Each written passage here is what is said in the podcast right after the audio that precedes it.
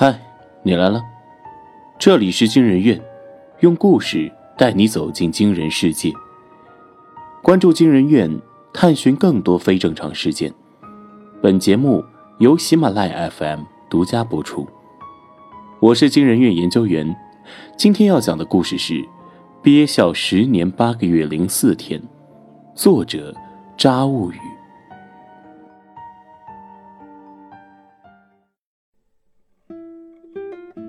我有个秘密，没有告诉过别人，甚至连父母都不知道。如果有任何物品令我笑了出来，那个东西就会爆炸。其实，活物也行。是不是听着很离奇？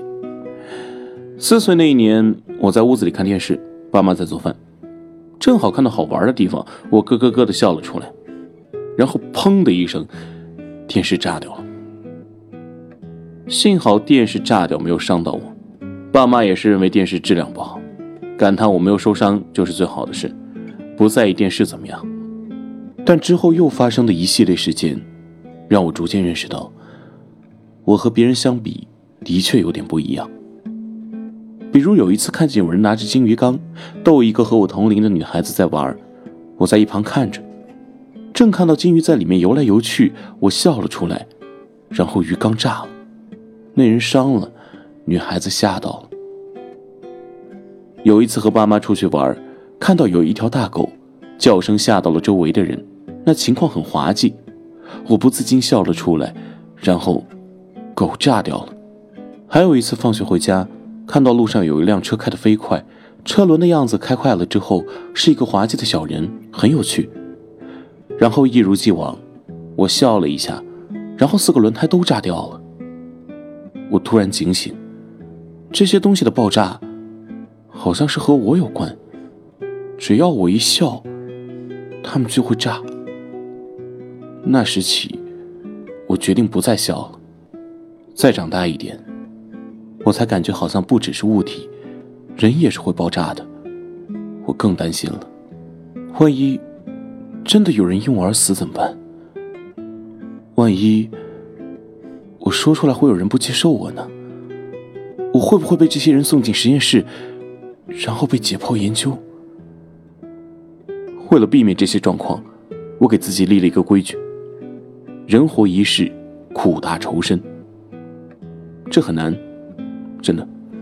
不过好在，我这个人的性子本来就木讷，对大家来说有趣的事情，我未必会有感受，否则也不会过了好长时间才发现自己的特殊。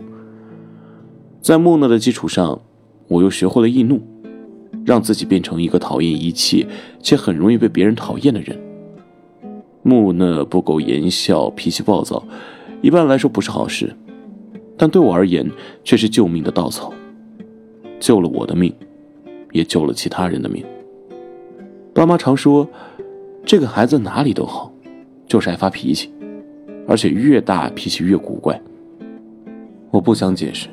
也没法解释，我很难把这件事对父母说出口。有次，我和我爸去参加婚宴，他对我说：“好歹出来参加别人的婚宴，露个笑脸吧。”对不起，爸。算了，一会儿你就低头吃你的饭，尽量别说话。看我这个样子，他摇摇头，放弃劝说。他们说的没错。我就是很古怪，每天都没什么表情，也不说话，还老是发脾气，对一些没必要的事皱着眉头，咬牙切齿。即使听话，他们也觉得我这样子和所做的事情违和感太大，边做着家务一边生闷气，捶胸顿足。这样的孩子是算不上多么值得称赞的。同亲戚间冷漠，与同龄人疏远，孤僻且不善言谈，冷淡至极。我成为了大家嘴里的怪胎，于是爸妈都说：“你这个样子，我们也管不了你。但愿你以后长大了能成熟点正常些。”听到这种话，我真的很心累。你们根本不知道我是为了什么才这样的。如果这样的生活能够持续下去，我也不会感觉到有多么辛苦。只要平安度过上学的日子，进入社会以后就容易多了。大家都在为自己的生活奔波，哪有心思管别人是不是开心的？然而高中那一年，我遇到了他，就像是小说剧情一般，他成为我的同桌后，主动向我示好，但我对他却很冷漠。喂，你是中二病吗？怎么对谁都没有好脸色啊？他不是很理解，为什么我每天都呆呆的，不然就是生气，语气表情都不友善。你管我？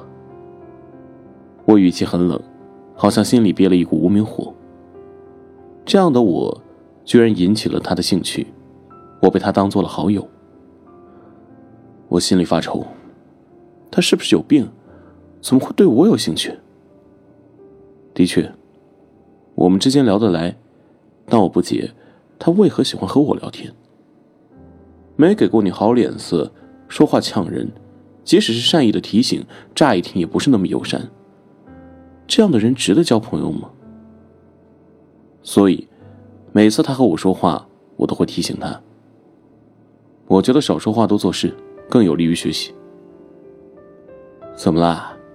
这也是学习的一种啊。生活处处是学问呐。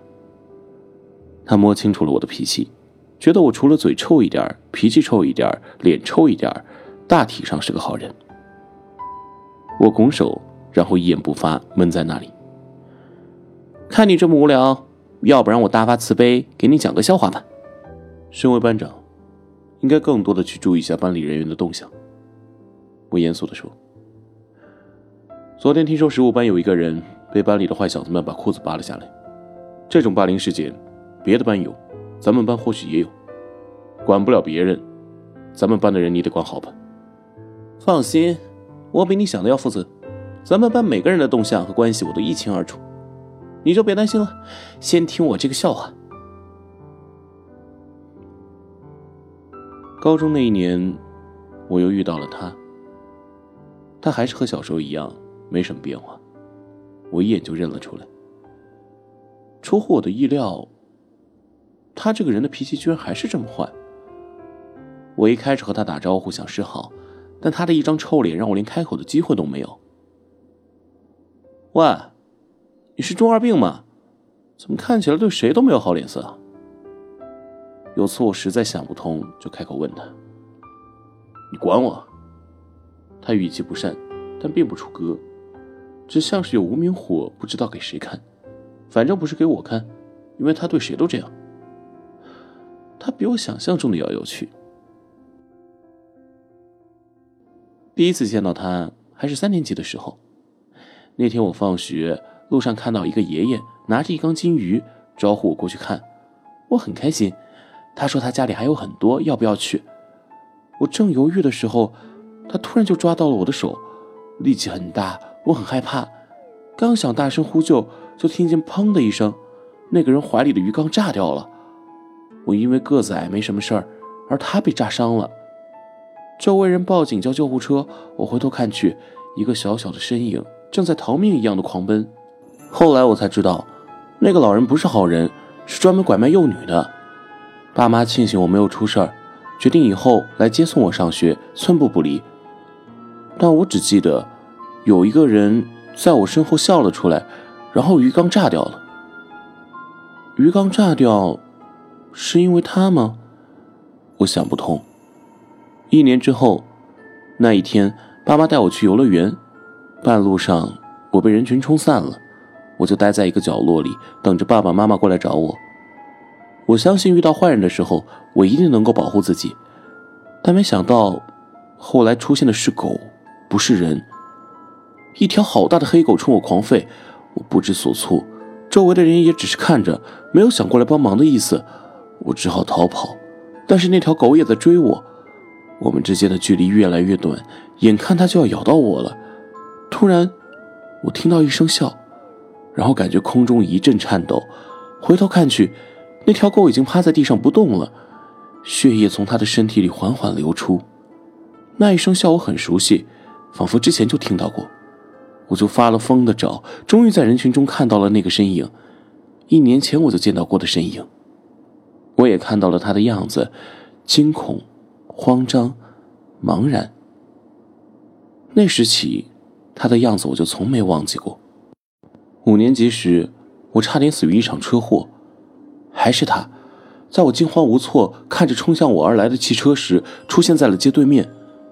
这次我看到了，他只是微微咧嘴一笑，车的轮胎就炸掉了，车身翻滚到了一旁，而我则毫发无伤。接着，我就看到他的脸上又出现了惊慌，然后飞也似的跑走了。我好像明白了什么，但不敢确定。这一次遇到了他，我终于可以接近他了。我一定要看看，之前几次奇怪的事情是不是和他有关。他好像不喜欢笑，那我偏要让他笑。不得不说，当有个人真的把你当做好朋友之后，生活会变得丰富多彩。因为那个能力的缘故，我一直没有什么朋友。只有他每天都缠着我，我看着他的样子，只能摆着张臭脸，说着让人上火的话。他有样学样，跟别人都和和气气的，一到我这里就学我说话，脾气比我还大。不光如此，他似乎还制定了新目标，每天都要逗我笑。为此，他煞费苦心。上体育课，他拉我去玩，说玩憋笑挑战，谁先笑了谁就输。下了课，组织一帮人过来我周围聊天说笑，如影随形。上学我负责开门，来的最早，他就是第二早。趁着安静的时候给我讲笑话。放了学也让我跟他一起走，我说不要，他就强行跟我一起走。见了认识的人的面就打招呼，连老师都开始怀疑我们之间的关系。更离谱的是，他常让我陪他去看电影，主打喜剧。于是电影院也成了我最讨厌的东西。一堆人坐在一起，跟着剧情一起笑，那是最让我发疯的场景。所以每次去看电影的时候，我都会在手机里存上英语录音、课程讲解。本来我学习中等偏上，因为这个成绩反而上来了。那段时间，我仿佛每天都活在地狱。他的出现像是恶魔耳语：“笑啊，你倒是笑啊！只要你笑了，我就会爆炸哦。”我不止一次的对他说：“活泼的姑娘不会有好下场，你要注意自己的言行。”我这句话已经说的非常狠了，就是希望他听到这句话后能够立刻翻脸。可他却说：“别说别的，笑一个，我立马就不这样了。别跟舍不得似的，咧个嘴难吗？”舍不得，我承认，我舍不得笑。因为我舍不得他，舍不得这个缠着我的人。生活处处有波澜，来得很突然。我极力的克制自己，希望自己不要因为疏忽惹祸，但没想到，除了我之外还有外因。学校里还是出现了大事，空调机炸了，五楼一整个楼层的都炸了，火光一闪，我当即被爆炸的气浪震晕。转醒，身边已经成了一片火海，到处都是浓烟滚滚的样子。我看了看周围，一个人都没有。躺在火海中间，我悠悠的想：今天这件事和我有关吗？没有。但如果今天这件事是我做的，有人死了，我是不是就是杀人凶手？是不是我死了，我周围的所有人也就都安全了？我突然不打算逃出去，我重新躺在地上，一动不动。我不用再克制自己，也不用再担心他们的安危，他们也不会像今天这样遭遇突发危险。话说，他逃出去了吗？我要是死了，也就不用关心他了。天天和他在一起，真的累死了。就在我的意识逐渐模糊的时候，耳边突然响起了他的声音：“终于找到你了，你果然在这里，快走吧，火好大的！”我看着他被熏黑的脸、卷曲的头发、破烂的校服，大声的质问他：“你疯了？都跑出去了，还回来干什么？”“我没疯，你还没出来呢，我不能放你在这里。”你知不知道能活一个是一个？你进来了可能会搭在这里，你想过没想过？没有。他似乎是要哭了。我只知道你还没有跑出来，我要来救你。要是逃不出去，我就死在你身边。这样下去以后，还是能逗你开心。我生气了，从未有过的怒火从我心底里爆发出来。傻逼，你凭什么陪我？就算是我死了也是应该的，我本来就该死，你知不知道？啪！他一个巴掌抽在我脸上，我的脸都木了。他抓起我的手就往外面跑，声音颤抖着。我不知道，我什么都不知道，我只知道我必须要救你，这是我欠你的，哪怕是我求你，为了我活下去，好不好？他抓着我跑，烟太浓，火太大，出了拐角已经看不到出路。他很紧张，死死的抓着我的手，看着他的背影，比我矮了一个头。却想着救我，我应该把他救出去。我的死活无所谓，但我舍不得他在这里陪我。我挣脱开他的手，在他不解的眼神中捂住了他的眼睛，把他放在身后，然后看着楼道两旁的水管，哈哈。尽管他特意的压低了声音，但我还是听到了那一声熟悉的笑。他捂住了我的眼睛，不想让我认为水管爆炸和他有关。但这笑声，验证了我对过去的猜测。之前的几次，都是他救了我。鱼缸、疯狗、汽车，这一次也是一样，他依然救了我。其实，我是想救他出去的，没想到最后还是被他拯救了。我都想好了，如果我们两个都逃不出去了，就在这里陪他一起也蛮不错的。我没说假话，我真的欠他，只是他不知道。没有他，可能三年级的时候，我就不知会经历怎样非人的待遇，然后身处何方。没有他，可能在我面对疯狗的时候，就已经被咬得皮烂肢残，一生尽毁。没有他，那辆车说不准已经将我碾得支离破碎，人生戛然而止。而且，我也明白了他为什么一直不想理我，因为他笑了，我可能就会死。我希望他能重视我，但他又何尝没有容忍我呢？他说，他应该死。我想他也是害怕的。害怕有一天会因为自己出现这样的事，我突然有些理解他了。五死多伤，这是那场火灾的灾情。那段时间我很不愿意说话，比以往更深。想着这件事，想着事故，想着自己。喂，别想了，水火无情，不要因为这个就走不出来了。那天除了我，你不还救了一个人吗？好像是十五班的那个。他在一旁，貌似是在劝我。你别再说了，我只想静一静。他看我很严肃，没说什么，只是提醒我备考在即，要努力，别分心。他没再来打扰我，只是每天坐在我的身边，但我们只是正常的交流了。他没再和我开过玩笑，就像是普通的同学，关系好而已。我们就这样度过了高中生活。毕业那天，班级聚餐时，他问我：“你打算去哪儿？”还没定好。要不然一起？你别管我了。席间，我溜走了，没有留下任何人的联系方式，包括他的。我想，这样的生活终于结束了。可没想到的是，他不知从哪里知道我的志愿，竟然和我上了同一所学校。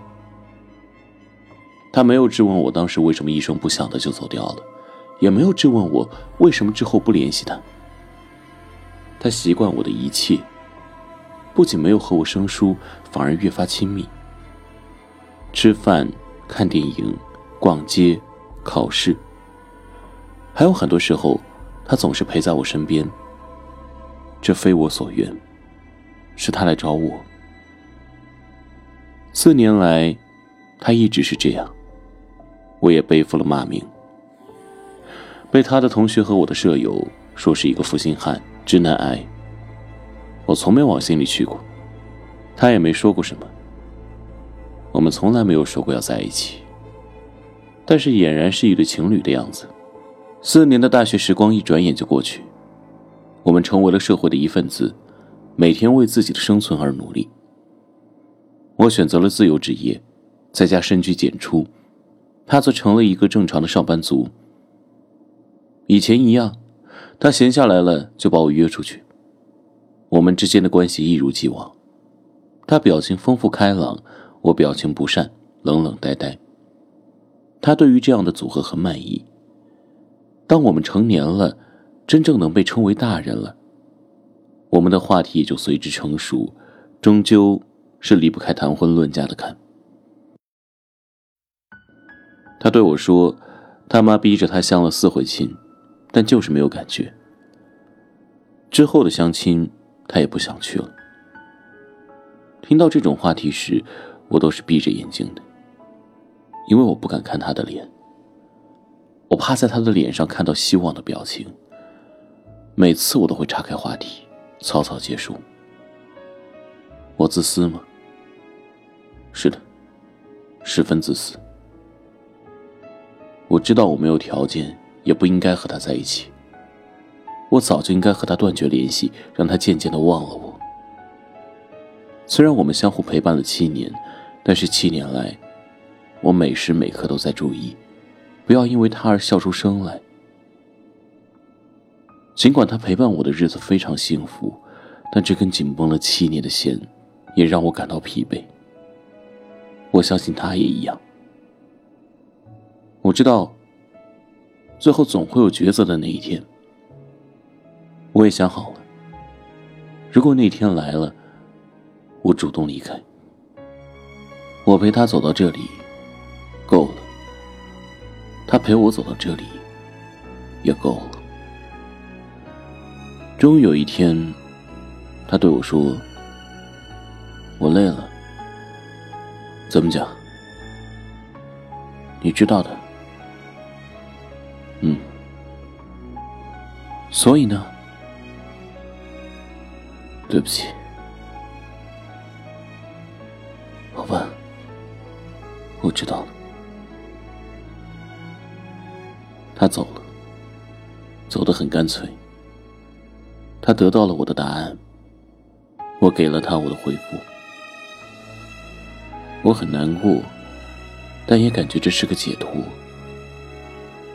直到最后，我都没有勇气告诉他，他这么多年的朋友，竟是个怪胎。我相信，这是最明智的抉择。再听到他的消息，是很长时间以后了。一封大红色的请柬被人送到了我的手中。我去参加了他的婚礼，在现场的化妆室。我看着穿婚纱的他，看着巨大的相框中笑得很幸福的他，心中很宁静。他让其他所有人都出去，只留我和他在里面。还是像以前一样，即使很久没见，我们丝毫不觉尴尬。这个场景很烂俗，烂俗到我想笑。十年了吧？他说。十年八个月零四天，我告诉他，后悔吗？十年八个月，没想到咱们认识了这么长时间了。你知道的，我喜欢你，知道，但不行。为什么呢？我。我不合适。他站了起来，抓着我的手。是因为你的能力吗？一笑，别人就会爆炸。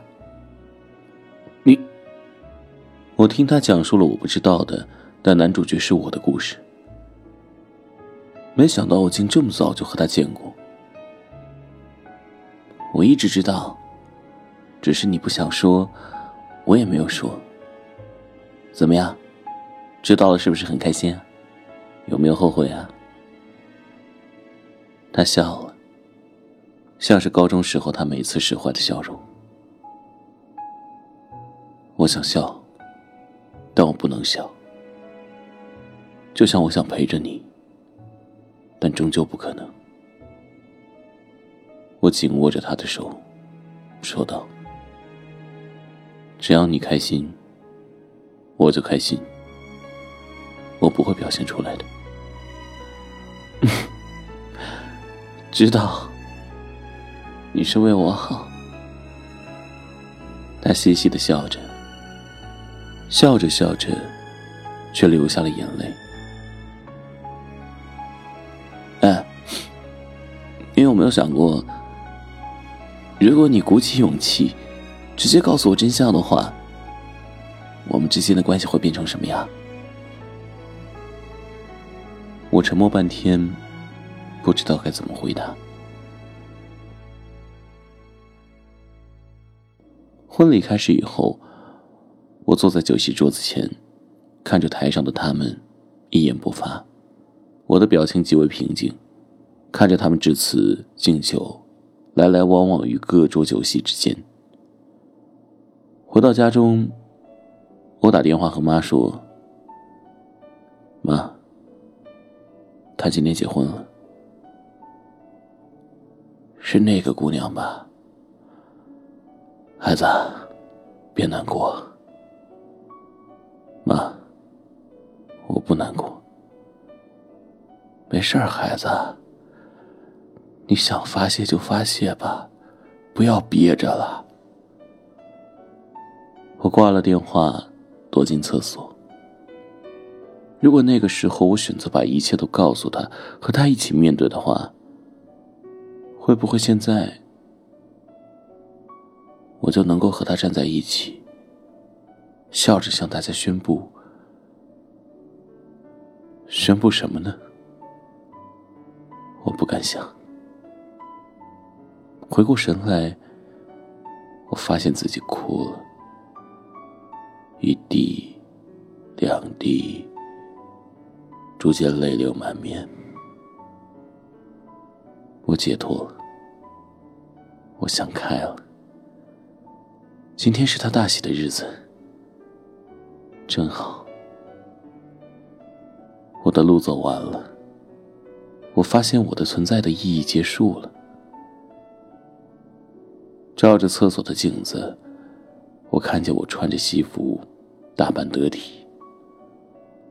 我看着自己可怜又可笑的样子，毫无忌惮的笑了出来。每个人都有属于自己的秘密，大部分时候，我们都会选择把它藏在心底。但是，面对自己喜欢的、朝夕相处的人。你还会选择继续隐藏这个秘密吗？来评论区告诉我们吧。